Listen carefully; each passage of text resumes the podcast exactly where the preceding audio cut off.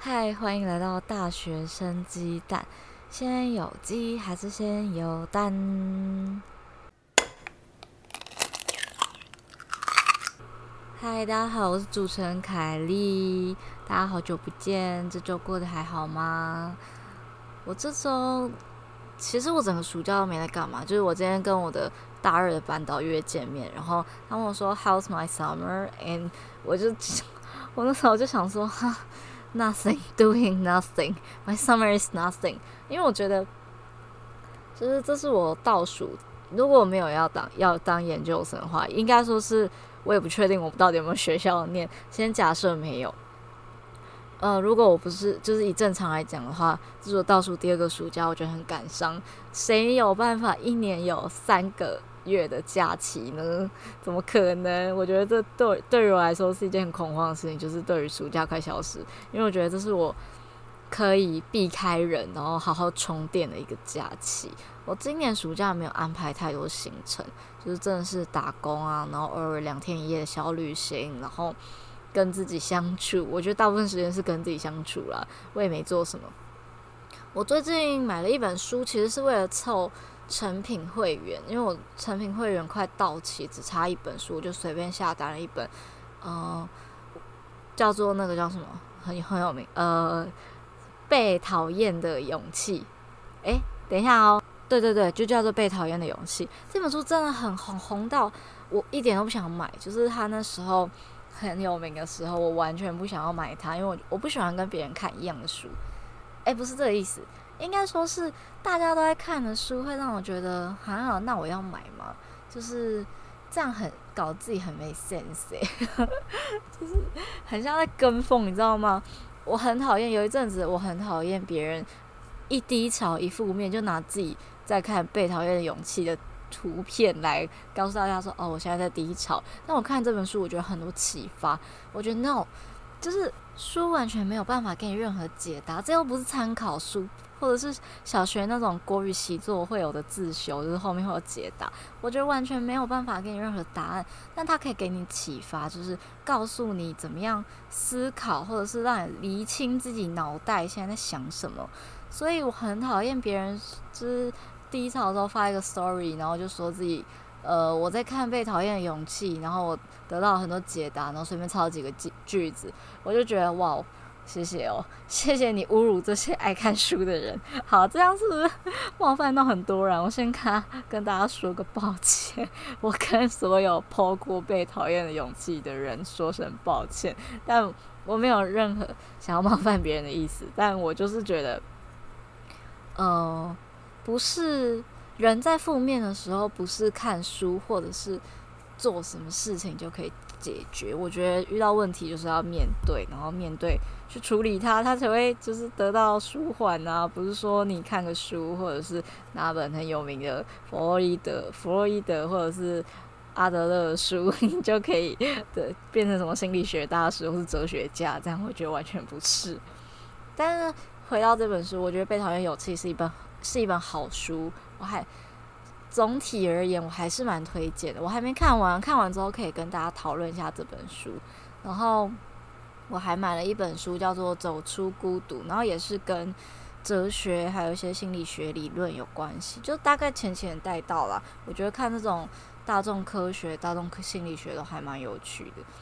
嗯，因为我我一直都很想要修哲学课，你们懂吗？就是我不知道怎么讲欸，我觉得在台湾，大家对于哲学这个字很敏感，就觉得哈，你是要饿死吗？还是你想要怎么样？我觉得完全。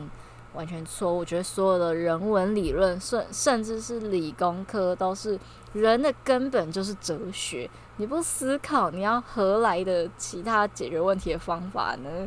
所以我觉得哲学是一件人人都需要学习的事情。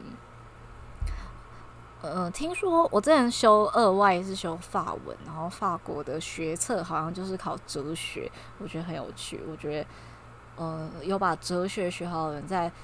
说明一件事情，或者是在认清一件问题的时候，会比较比一般人来得更理性。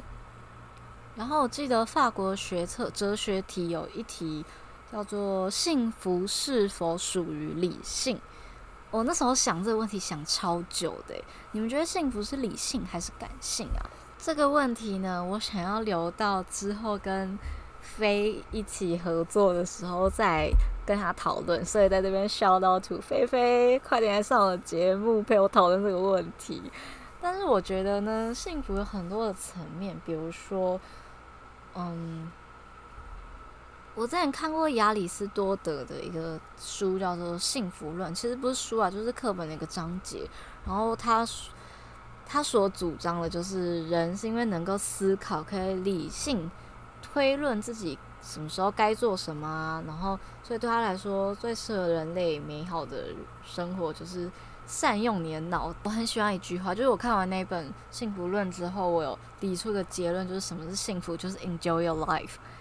这句话，我以前小时候都觉得，人生的名言呢，一定要越长越帅，就是没有一个，就像名取名字一样，什么 Catherine 啊，或者是 Hathaway，Hathaway，你就会觉得哇，这个名字越长越好听。错，没有错，应该说是每个人论点不一样。但我后来觉得，有的时候几个字就可以完整的传达我想传达的意义。这样对我来说，Enjoy your life 或 Enjoy my life 都是一件很重要的事情。人应该要享受每一个当下，因为，嗯，每一天或者是每分每秒都会有不同的样貌。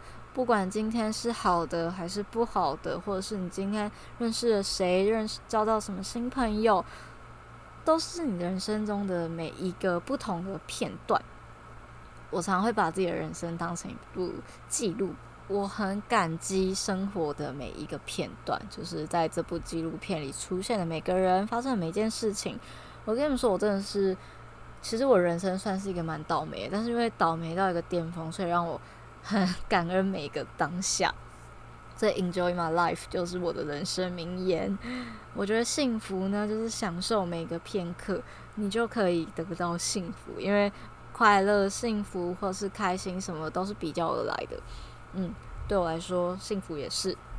好了，不管了，那个问题是之后我要跟我朋友一起讨论的。最近我都很常思考一些跟道德有关系的问题，比如说我前阵子去台南，然后我在去台南的路上，我们是坐自强号，然后有个老爷爷其实站得不太稳，然后所以他导致刹车的时候，他不小心跌倒，然后就碰到我的胸部，我就被吓醒，我原本在睡觉，我就开始思考。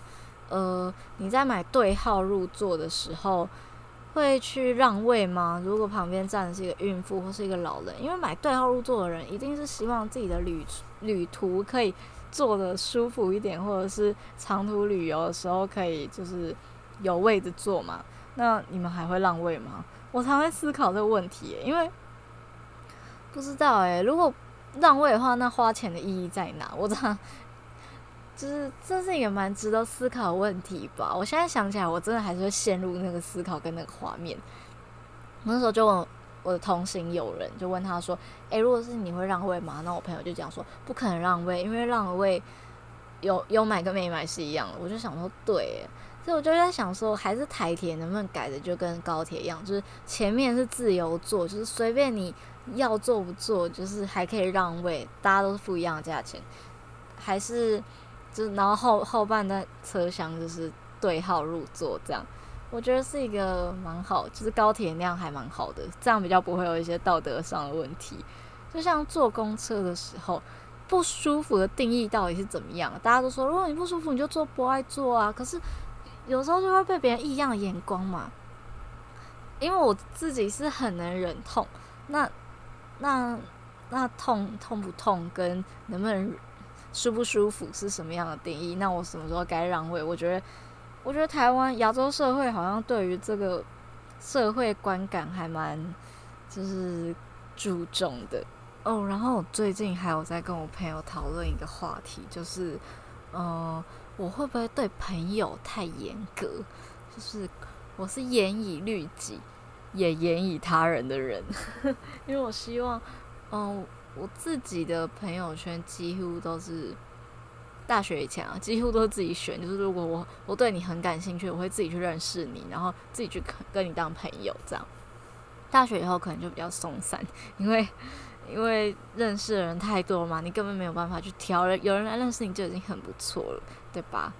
所以我最近就在思考，会不会对朋友太太严格？然后我就在思考，就是我在跟朋友讨论的是什么样的人会成为我们的朋友。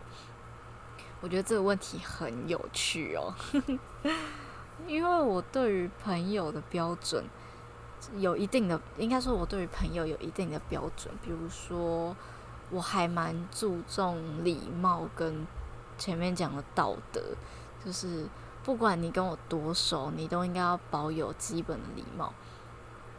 对，我觉得就是这样。就是虽然我所有朋友。就是我们都很爱乱开玩笑，而且有时候开玩笑还蛮地狱，就还蛮重的。但我们都不会抵触到基本礼貌。我觉得大部分时候我们开的玩笑比较像自嘲。比如说，我很少讲的一个话题就是别人的身材，因为我觉得我是一个还蛮容易看见一个人优点的人，所以我觉得不管你是。什么样的外貌啊，或是什么样的长相，对我来说，我一定有办法在你身上找到你很漂亮，或是你很好看的一个点。所以我都认为我身边人都是非常的好看。这句话是真，就是真心的。就是我很多朋友会跟我说啊，我暑假变胖啊，变黑呀什么的，我都觉得没有啊，没什么，就是变胖有变胖好看，变瘦有变瘦好看，就是你开心就好。我就是每天都是秉持着这样的心情。我这也可以带到容貌焦虑这个话题。我自己不算是一个容貌焦虑太严重的人，因为我觉得体重这种东西本来就起起伏伏的。就是你今天过就是 过得好，那你就胖啊；那你今天过得不好，那就瘦。呃，对我来说，我刚好相反，就是如果状态很不好的话，我就会很胖，就是压力吃嘛。但是如果状态很好，比如说，嗯，暑假就都还蛮规律的生活，吃家里啊，然后。自己做饭啊什么的，就会比较瘦。所以容貌焦虑这一点，在我身上我没有没有觉得它是我的一个困扰。当然，人多少还是会有啊，我这边长个痘痘啊什么的。但我觉得，因为我身边有太多朋友对于容貌焦虑真的太，就是真的变成他们的一个困扰，什么不戴口罩不行啊这种，我都觉得他们很漂亮。所以就回到刚刚的话题，就是我很少开。关于身材啊，或是什么笨不笨啊，这种这种的玩笑，除非这个人真的就是愚蠢至极。比如说，这好难举例，我很我不知道怎么举例，所以我我就理出一个点，就是会成为我的朋友的人，基本上都会很有礼貌。这就是我们那时候在讨论，我们其实还没讨论完这个话题，我觉得很好玩，就是去统整自己的朋友大概是哪一些类型，然后。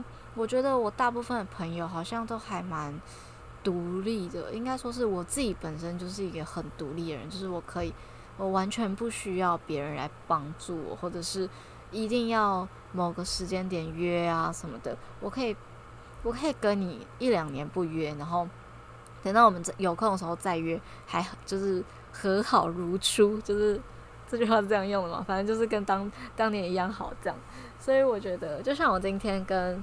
一个国中认识的，国中有浅浅认识，然后真正变成是高中的一个朋友去咖啡厅，然后我们其实一年见不到一次，但我们每一次见面都还是会就是狂聊这样。我觉得朋友就是这样，就你们不用太常见。对我来说也是，我完全没有办法很长很长时间的见一个人，或是每每周一定要跟谁见面这样，我我做不到，我一定要有自己的空间。所以，我发现是要成为朋友，要能成立朋友这个人设呢，在我心目中好像是需要保有礼貌，跟我自己很讨厌帮，就是会贴对着别人贴标签的人，比如说，嗯、你是新闻系的，那你一定很会写文章，或者是你数学一定很烂，这种。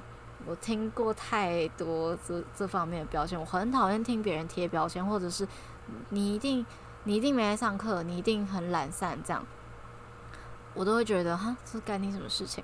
哦，就是总归一点，就是我我很不喜欢别人多管闲事，就是我今天怎么样，干你屁事这种概念。当然，别人也是，就是别人发生什么事情，如果他没有要讲，我也不会想要逼问别人到底怎么了。我可能就是。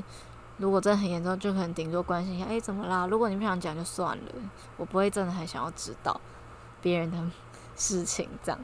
所以我那一天在跟朋友聊的时候，就发现，哎、我我身边朋友的，就是也是同样的这些点，就是避免贴标签啊，或是保持独立这样。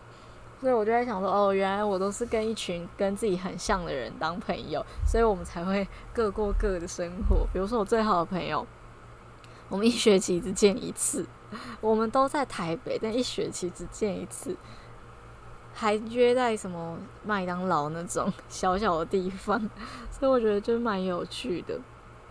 会讲到这个，是因为我前阵子在 IG 上面问大家说有没有想听的主题啊，然后我就很多我国中朋友。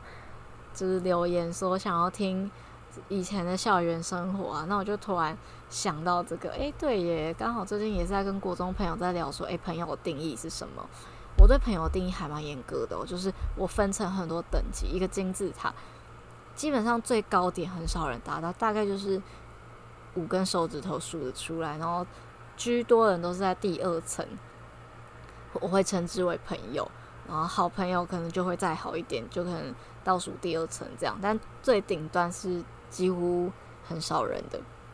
对，我，我把朋友归类得很细，就是因为我不太是那种会想要分享自己私事的人。就是我觉得我跟你没有到那个程度，我就不会想要分享给你，或者是让我无聊的时候就想去打扰一下的人。就我有时候真的会，对于我自己的朋友，我有时候会。也会蛮精神上的依赖，就是诶、你在干嘛？或者是诶、我好想要看什么什么电影哦。就是我没有希望他陪我去，但我就只是想要找个人讲而已。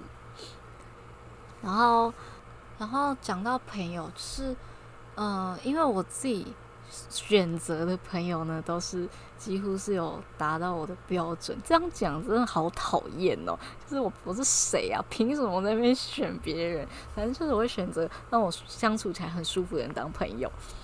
呃，何谓舒服的定义？就是我们两个坐在一起完全不会尴尬，就是不讲话的话，我们可以不讲话，一起共事一整个下午啊。这种对我来说就是个朋友，就是还不错的朋友。这样，这是会归咎到，嗯，我这个人呢，其实还蛮享受暗恋这件事情，好玩，这件事还蛮好玩。我第一次聊这种，好，嘴好软哦，就是。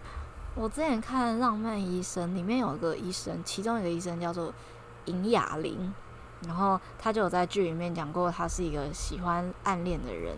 我觉得其实我可以理解他这个意思，因为那当时很多网友就在讨论说，怎么有人喜欢暗恋啊什么的。我我就我我还蛮享受的，就是基本上我现在的每一段都是暗恋，就是都没有成功过，但是我都会暗恋他们很长一段时间。就是因为我选择的朋友标准真的都太高了，选择朋友的标准太高，然后相处起来又都还不错，然后可能又是异性，然后久了之后，我就会觉得这个让我感觉很舒服，就是我们相处起来很和谐，然后很和平，那我就会想，就是喜欢上这个对方。这讲起来真的好好笑，所以我就暗恋呢，就是所谓就是没有结果。我觉得很常做这种浪费时间的事情，就是我喜欢一个人，但我不会做任何的举动，我不会进攻，我也不会怎么样的，我也不会就是靠近他，但我就是默默喜欢他。然后我喜欢的每一个人或者是每一件事都有自己的理由，就是我可以讲出来为什么会喜欢这个人。然后我在做每一件事情的时候，也可以在也可以告诉别人我为什么会这么做。所以我之前。我其实还蛮反对喜欢，喜欢是没有理由的，我觉得不可能。你喜欢这个人，一定他身上有什么值得让你欣赏或是喜欢的特点，大家懂懂那意思吗？所以我不认为，我不认同喜欢是没有理由，或是爱就是没有理由。哦，对我来说，爱这个字也很重诶。我以前，嗯，我以前跟一个朋友讲说，我不会轻易的跟对方说我爱你，就是我觉得这句话很重，就是。讲我爱你，基本上你们要快结婚了吧？就是你真的，你真的想要把这一生奉献给这个人，你才会讲我爱你，love you 这种很重很重的话。我有的时候会跟朋友讲，但是真的是就是我刚刚讲那个金字塔最顶端的人，我可能会情绪到了，我就会跟对方说我真的很爱你。但我是真的爱所有的朋友啊，但这个爱呢，我觉得太重了，没有办法用嘴巴讲出来。对，我就是一个很享受暗恋的人。今天这今天的主题好哲学哦。我小时候还蛮崇尚柏拉图式的恋爱，然后柏拉图式的恋爱就是你们就是精神上的交流，然后完全没有那种七情六欲，这样讲起来好奇怪，就是兽性。这是我小时候啦，就是我那时候还不懂，因为柏拉图式的恋爱其实某方面来讲需要无条件的奉献，但我后来觉得爱不是无条件。因为我在暗恋这么多人的过程中，有一个心得，就是没有办一开始当然会对方想要什么，我就会给他什么，就是当他小妹啦这样讲。但我后来随着年纪增长，我发现就是你喜欢这个人，同时你也应该要跟着他一起成长，而不是盲目的爱。这就是我刚讲的盲目的爱。所以我也是慢慢长大才发现，哦，原来每件事情都有它的道理，只是你懂不懂而已，或者是能不能讲出来。有些道理是讲不出来，但它就是有它的意义。所以，即便到了现在大学，我也几乎没有对任何一个我喜欢的人，就是就是做出行动。我几乎也都是默默的喜欢，或是默默的付出。也不会像年轻的时候就是疯狂的付出，就可能，嗯，可能从他身上学习一点什么吧。我也不不太能做一个什么结论，因为我现在也没有特别喜欢的、特别特别有一个这样的对象。我只是分享自己的经验，因为我有个朋友说还蛮想听我分享这个暗恋的过程。我觉得暗恋的过程是美好的，因为你们不会有争吵，他不会知道啊，然后你也没有。直接讲，因为我觉得有些时候说破了，反而不是好事。就是说破、打破你们朋友，因为你告白了，所以你们没有，你们已经失去那个朋友的定义。就对方可能没有想要再进一步，但你讲出来，那你们就没有原本那个美好的关系了。所以我觉得暗恋这本身是美好的，就是你们会在那个还蛮微妙的节奏里面。一起相互扶持，好可爱哦！这样讲，但其实暗恋也是蛮辛苦的啦。而且暗恋不用任何负起任何责任。嗯，这样讲很渣，但是我确实是这样想的。就是很多人会问我说：“诶，你母胎单身是不是很可怜啊？”这种的，我都觉得还好诶，因为我没有想要对任何一个人做，就是负起责任。对，我不想对任何一个人负起责任。我觉得我管好自己就很难了。现代人最重要的就是要管好自己，不要再管别人了。而且谈恋爱本身也蛮花钱的，暗恋也不花钱是吧？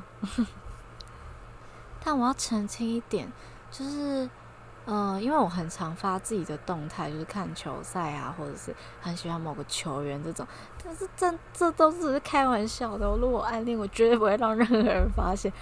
公开表示的才是假的，大家要记住这一点。就连艺人的八卦也是，就如果他公开跟某个人互动很好，那都是假的。对，我喜我 po 自己喜欢某个球员，绝对不是这种这种爱，就是这种 love。真的都是崇拜跟欣赏，大家不要误会。有些朋友真的给我走心诶、欸，就是说哈，你认真，你真的喜欢篮球员？我想说不可能，我怎么可以喜欢自己的工作对象？这也是大多数那些人我也不认识，所以我觉得大家真的太好笑了，我才不会让自己的感情让别人发现呢。我觉得这是我专长，就是我喜欢对方，然后没有人会知道。好了，可有可能很明显，但我自己我自认大家不知道，好不好？我会偏爱一个人，如果我特别喜欢你的话，我是指不只是朋友，还是就是有感情的那种朋友。如果特别喜欢你，我会偏爱你，就是我不会跟你计较任何事情，金钱啊，或者是时间啊这种，嗯，哦，然后嗯，讲到篮球员。之前有敲碗过，想要听篮球主题的朋友们，你们可以期待一下。之后我跟一个蛮一个我高中最好的朋友会录一集，跟篮球相关的主题。我跟你们说，他他才是 Pro 级的，所以你们可以好好期待一下。我不是哦，我真的不是，我只是浅浅，他才是厉害的，好不好？高手在民间。我跟你们说，我真的。没有办法称之为高手，我只是个小小的观众，所以希望大家，我在这边是先预告给大家，是希望大家可以不要编我，大家就是当玩笑听就好，因为我们也不是专业的，就在这边先帮大家打个预防针。好，那今天的主题就先到这边了。如果你们也很喜欢这种我对于朋友或者是对于感情的分享的话，也欢迎跟我讲，我可以。多做一点功课，就是多准备一点，然后分享给大家。因为我今天真的是突然一时兴起想要分享，我就突然想到，哎，对耶，我最近有有在跟朋友聊这个话题，就可以来讲一下这个故事，这样。但是就是没有特别准备，没有办法条列式的分享给大家。如果你们喜欢的话，我可以之后再录一集讲比较精细的，好吗？这几周就是让我闲聊好吗？因为我的喉咙真的没有办法负荷太久。好，那希望大家都有一个美好的夏天，因为夏天要结束了，我好开心。但是我很难过，暑假要结束了，所以希望大家有个美好的夏天。大家拜拜。